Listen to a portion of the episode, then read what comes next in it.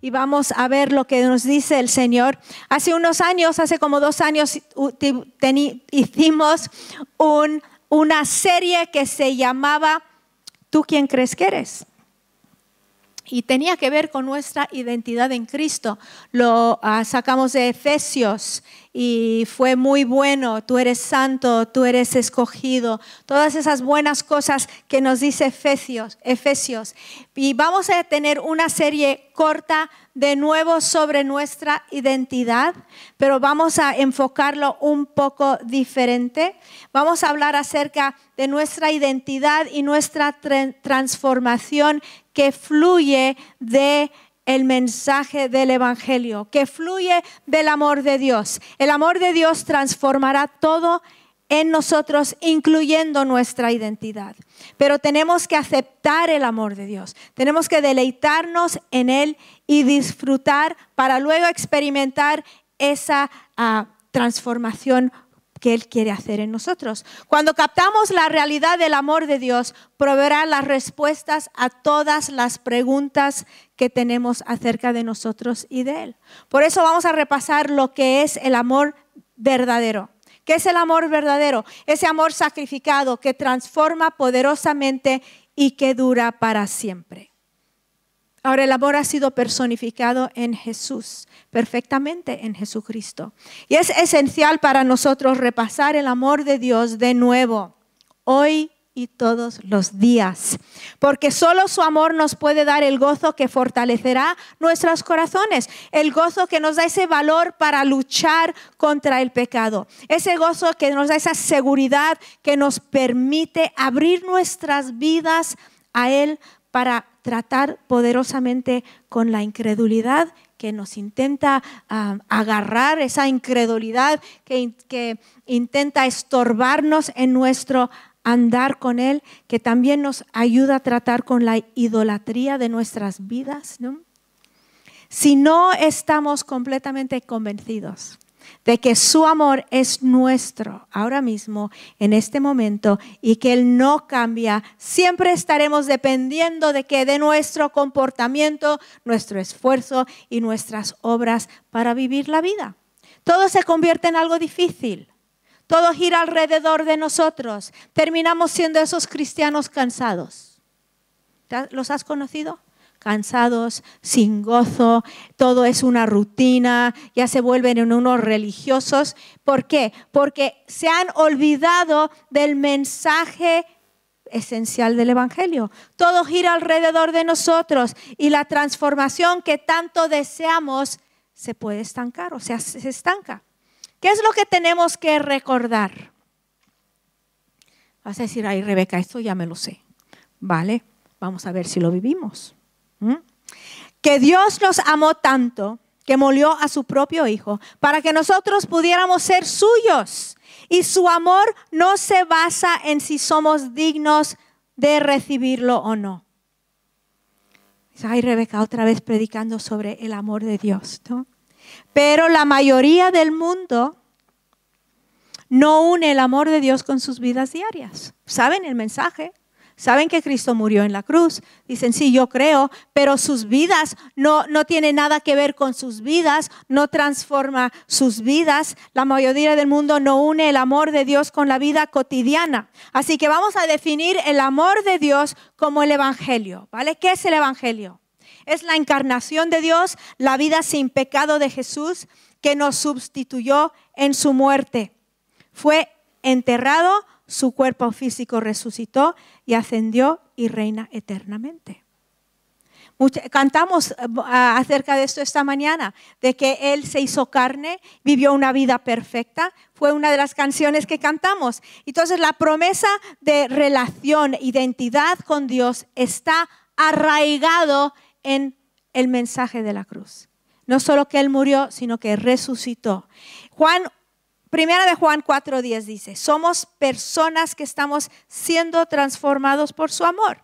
Dice en versículo 10, primero de Juan 4:10, en esto consiste el amor, no en que nosotros hayamos amado a Dios, sino que Él nos amó a nosotros y envió a su Hijo como propiciación por nuestros pecados.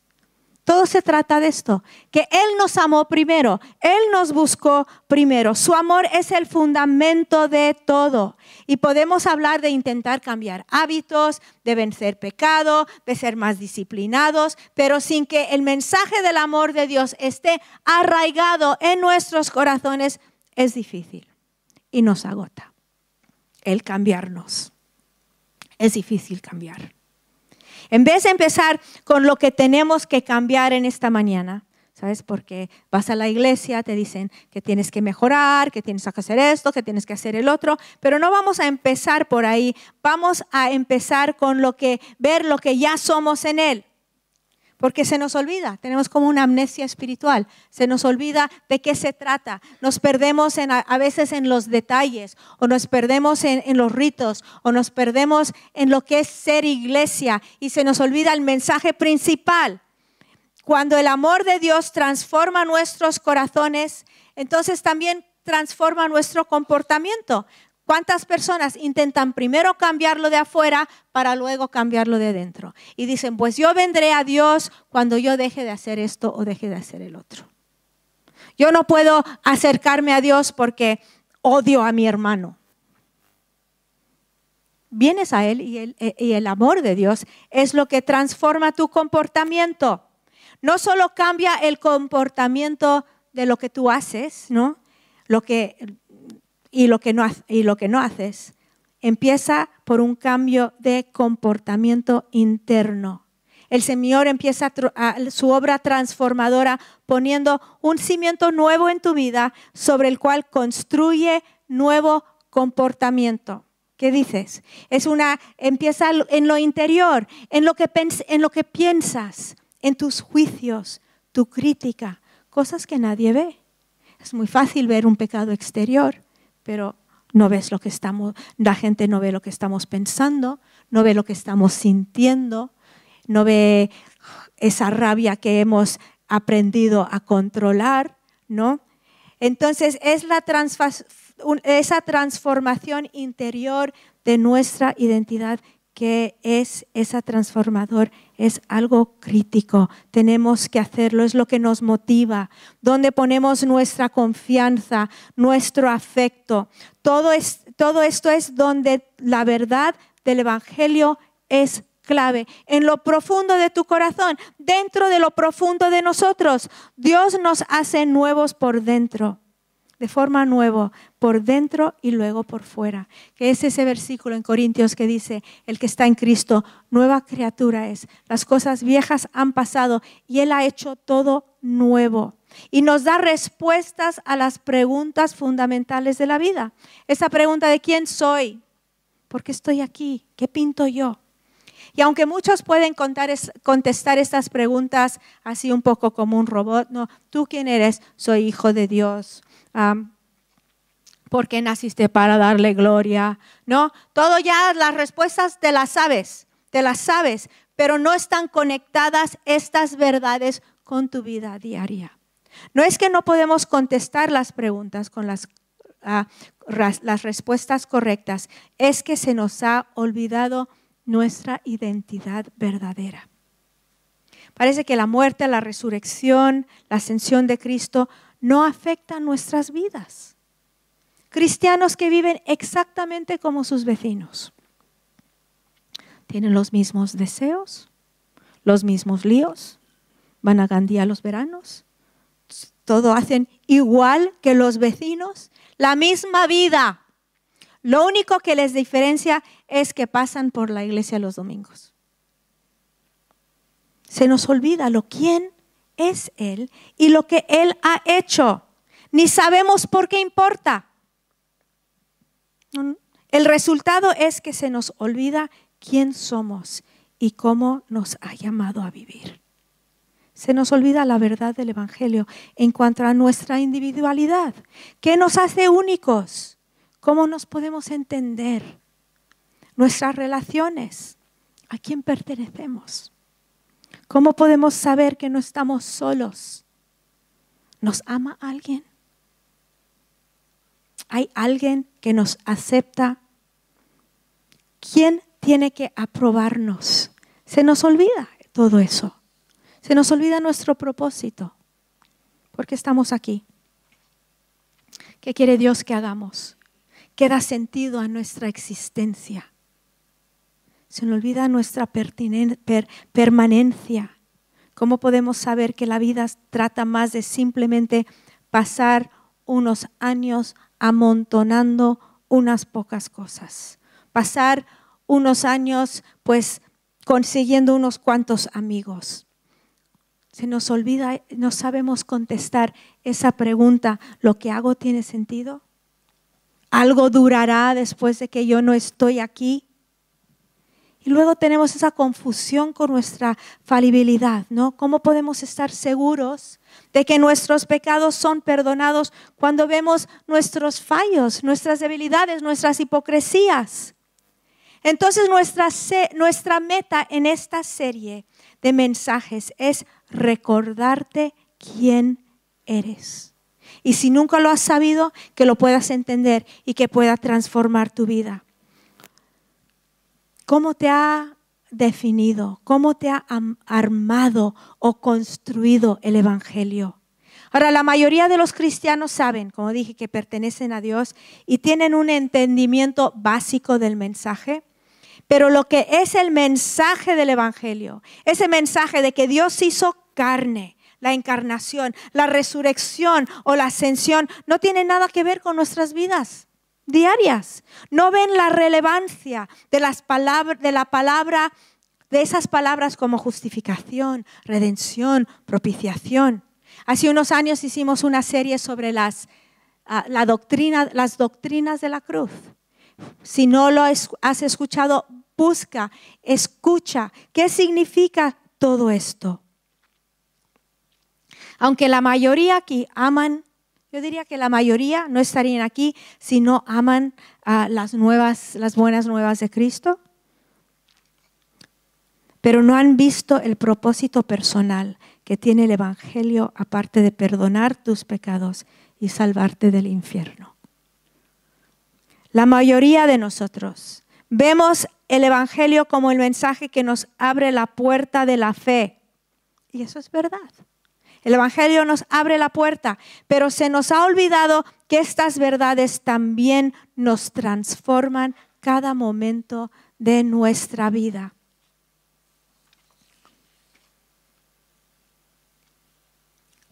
Cuando las cosas no van como hemos pensado que deben ir, si no sabemos quién somos, si no tenemos nuestra identidad clara, empezamos a sentir como, como no somos amados por Dios, que somos unos perdedores. Perdemos nuestra identidad y empezamos a confundirnos y, no, ah, y se nos olvida el porqué de todo. Esa desconexión con lo que decimos creer que tenemos la identidad de alguien que ha sido amado inmesurablemente por Dios y que somos uno con Él.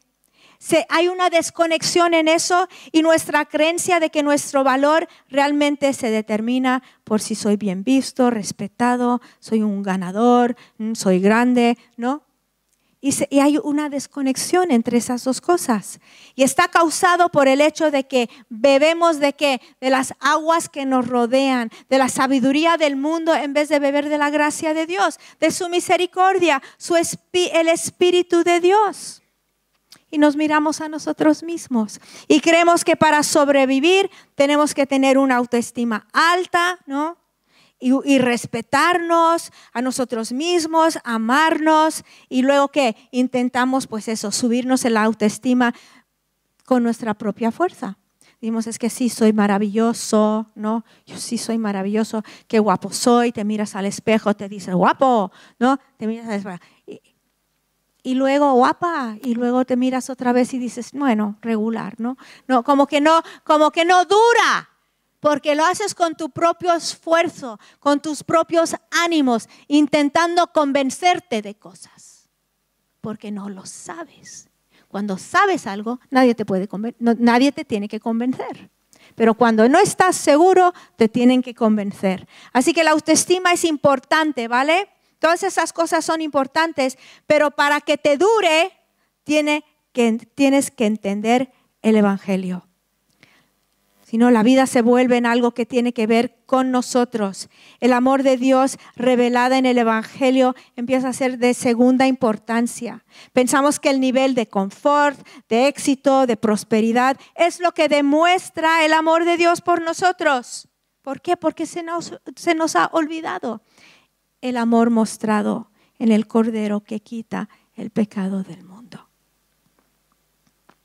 Ahora hay personas que se ponen nerviosos con este mensaje, ¿no? Porque dicen, no, no digas a la gente que solo necesitan la gracia de Dios. No digas a la gente que solo que Dios les cambia y que no necesitan esforzarse, porque luego se van a volver cristianos perezosos, no van a hacer nada. Pero lo opuesto ocurre, no es así. Lo opuesto ocurre. Este mensaje nos anima Pedro nos da una lista de cualidades que debe tener un seguidor de Jesús, ¿vale?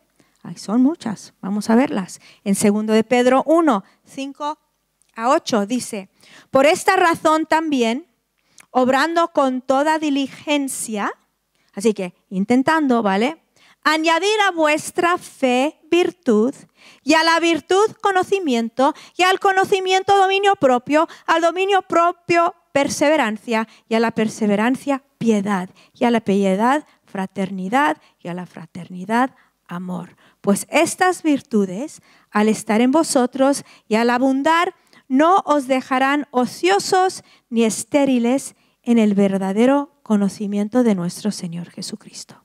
Entonces nos está dando una lista de cosas que necesitamos tener en nuestras vidas, pero luego añade una frase interesante que dice, porque el que carece de estas virtudes es ciego o corto de vista, habiendo olvidado la purificación de sus pecados pasados.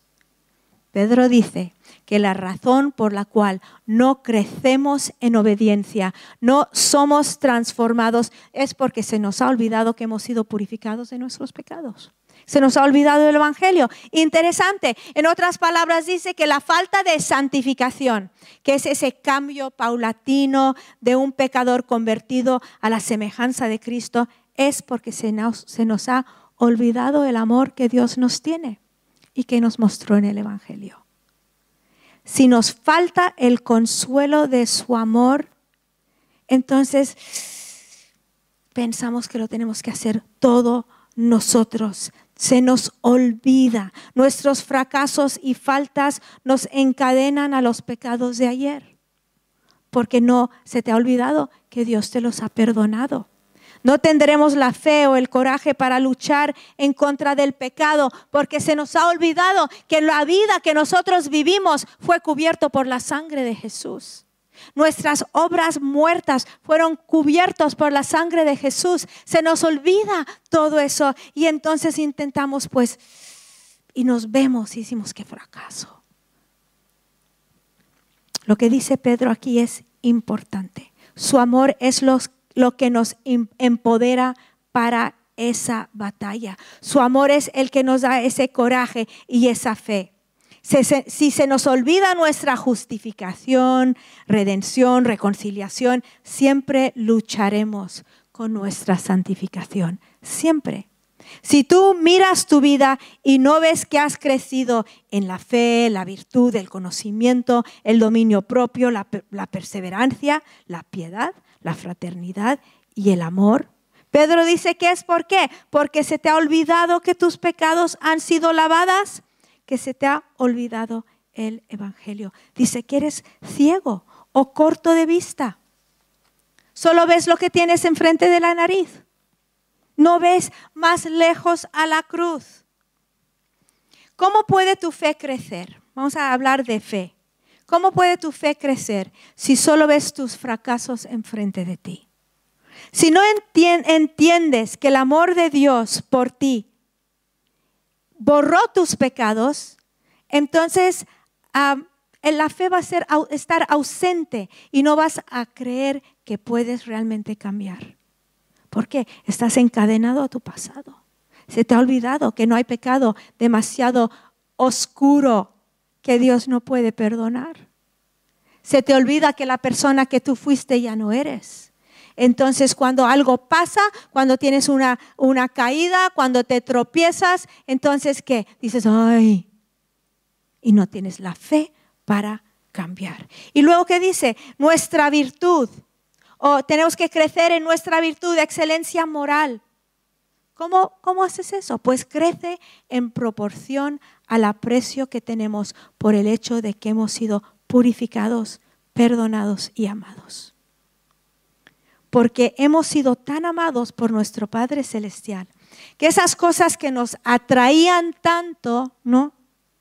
Parecen falsificaciones en comparación a lo que ahora nos atrae. Nos atrae ese amor de Dios, ese perdón de Dios, ese sacrificio por nosotros. Crecemos en conocimiento porque no tendremos miedo de acercarnos a Él.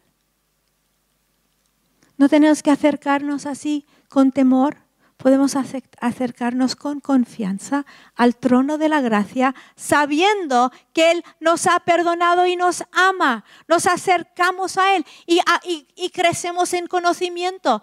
Abrimos la palabra porque tenemos hambre, porque queremos saber más acerca de este que dio todo por nosotros. No es, a ver, ahora que me toca. Ay, sí, me toca Hechos 9. Mm, qué aburrimiento. No, porque el conocimiento ah, crece porque nos acordamos lo que ha hecho por nosotros. Luego el dominio propio.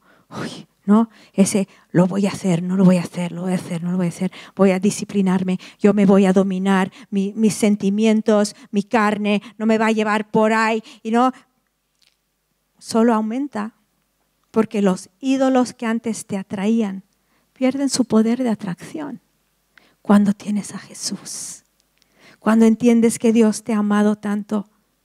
No requiere mucho dominio propio para querer obedecer a alguien que ha sacrificado tanto por ti. Y la perseverancia crecerá al entender cómo Dios persevera en su amor para nosotros nos persigue, no se cansa, no se harta. ¿Tú te hartas de personas? Claro. ¿Dios se harta de ti? No. Nos acercamos a Él, no. Ay, aquí vengo otra vez, Señor. Esperando que, que, que nos cierre la puerta. No, Él dice, bienvenido. ¿Cuántas veces yo digo, ay Señor, aquí estoy otra vez con lo mismo? Y Él dice, pues bienvenida. ¿Por qué? Porque nos ama tanto. Su sacrificio fue tan grande y Él persevera, nos busca, nos, nos persigue. Si tú estás aquí en esta mañana y tú estás intentando escaparte de Dios, ríndete. Porque Él no se rinde. Su amor no se rinde, como cantamos. Él te persigue, Él te busca, Él te llama por nombre. Cuando menos quieres acordarte de Él, ahí está. Cuando menos quieres recordarte o recordar que Él te ama, piensas en Él. ¿Te recuerda de algo? ¿Por qué? Porque nos persigue, persevera, nos busca. Luego deseamos, desearemos ser piadosos, porque vamos a querer ser como Él es cuando pensamos en la piedad, a veces pensamos en algún santo en el, en el Museo del Prado, ¿no? Pero la piedad es querer ser como Dios es, querer ser como Él es, actuar como Él actúa. ¿Cómo ofender a alguien que nos ha dado tanto? Cuando te acuerdas de lo que ha hecho, que ha dado su vida por nosotros, no vamos a querer ofender. Luego experimentamos la fraternidad porque vemos a nuestros hermanos no tanto como uno más, no tanto como una persona que está aquí en el mundo para volvernos locos o incordiarnos, los vemos como alguien que Dios ama. Ese jefe lo ves como alguien que Dios ama. Ese vecino lo ves como alguien que Dios ama. Tu hermano lo ves como alguien que Dios derramó su vida por él dices, wow, ¿esto valió tanto? Sabes, cuando no sabes el precio de algo, no lo valoras, ¿no? Yo doy este ejemplo. Ah, alfombras, alfombras persas o alfombras. Yo no, yo no entiendo de eso. Entonces, una amiga pasó por mi casa, se iba a Marruecos a comprar alfombras, ¿vale? Y volvió, era de, otro país, volvió con, estas alfombras y me las mostró y me dijo, mira, este solo me costó 1200 y yo lo veía porque no entiendo. Pero cuando me dijo que costó 1200, de repente me impresionó. Cosas que no sabes, ¿no? Cuando ves a tu hermano y sabes lo que valió, lo que Dios pagó, el precio que le costó. Luego en vez de verlo como una persona más, dices, wow, Dios pagó eso por este y lo ves de otra forma. Entonces, crece el amor. Nuestra ambición, nuestro egoísmo y falta de paciencia con otros mengua al ser tan amados nosotros y ver cuánto ama a los demás. Y amamos por qué? agregamos amor a eso porque hemos sido amados. El amor que nos da no podemos fabricar. Hay gente que intenta amar, intenta amar, intenta amar y no pueden porque no han recibido el amor de Dios. No se han abierto al amor de Dios. Les cuesta creer que Dios les ama. Primera de Juan 4, 8 dice, el que no ama no conoce a Dios porque Dios es amor. En esto se manifestó el amor de Dios en nosotros, en que Dios ha enviado a su Hijo unigénito al mundo para que vivamos por medio de Él. Sabes, estas verdades no son solo para principiantes para los que apenas empiezan a creer. Son para todos nosotros. Este mensaje tiene que ser central en nuestra vida. No es algo solo para entrar en la fe o algo para creer en el lecho en tu lecho de muerte. Este mensaje nos mantiene conectados todos los días a lo que importa. La muerte de Jesús nos limpia del pecado, pero también es garantía de nuestra transformación a su imagen. Pensamos en Él, meditamos en Él, con cara descubierta, la miramos. Segunda de Corintios 3, 18 dice, pero nosotros todos con el rostro descubierto, contemplando como en un espejo la gloria del Señor, estamos siendo transformados en la misma imagen de gloria en gloria como por el Señor el Espíritu. Porque se nos olvida tan fácilmente. Puede ser que nunca nos la han enseñado, nunca lo, enseñaron, o simplemente porque va en contra de lo que sí nos han enseñado, ¿no? Que te tienes que ganar todo, tienes que merecerte todo. Nada es gratis en este mundo, ¿no te lo han dicho? En este mundo nada es gratis dicen, uno que yo siempre oía era, a lo mejor pagas por algo que no recibes, pero nunca recibes por algo que no has pagado. ¿Mm? Entonces, contrario al mensaje del Evangelio. Es contrario a lo que dice Dios. Y, ah, se nos olvida. O muchos queremos por nuestra propia fuerza y esfuerzo mejorar nuestro comportamiento porque necesitamos sentirnos independientes y fuertes. Qué bueno soy, qué majo soy, ¿no? Qué simpático soy, qué espiritual soy. Mira cómo puedo, mira cómo hago. Pero lo opuesto es la verdad. Mis fuerzas no llegan. Mi simpatía se acaba cuando me canso. Mi espiritualidad fluctúa. No puedo, no hago, no soy grande, soy muy necesitado. Necesito un Salvador.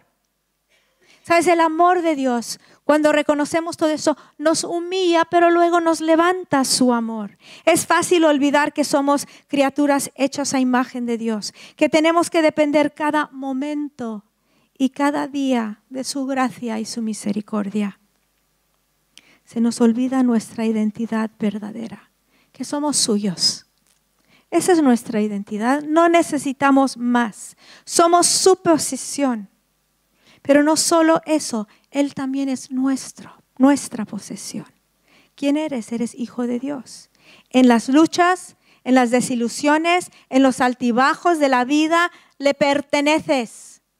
Eres suyo, eres su tesoro y Él es el nuestro. Le perteneces. Ha sido purificado de tus pecados. Y es la única identidad que necesitas. Todo lo demás fluye de, esta, de este hecho tan poderoso y tan bueno.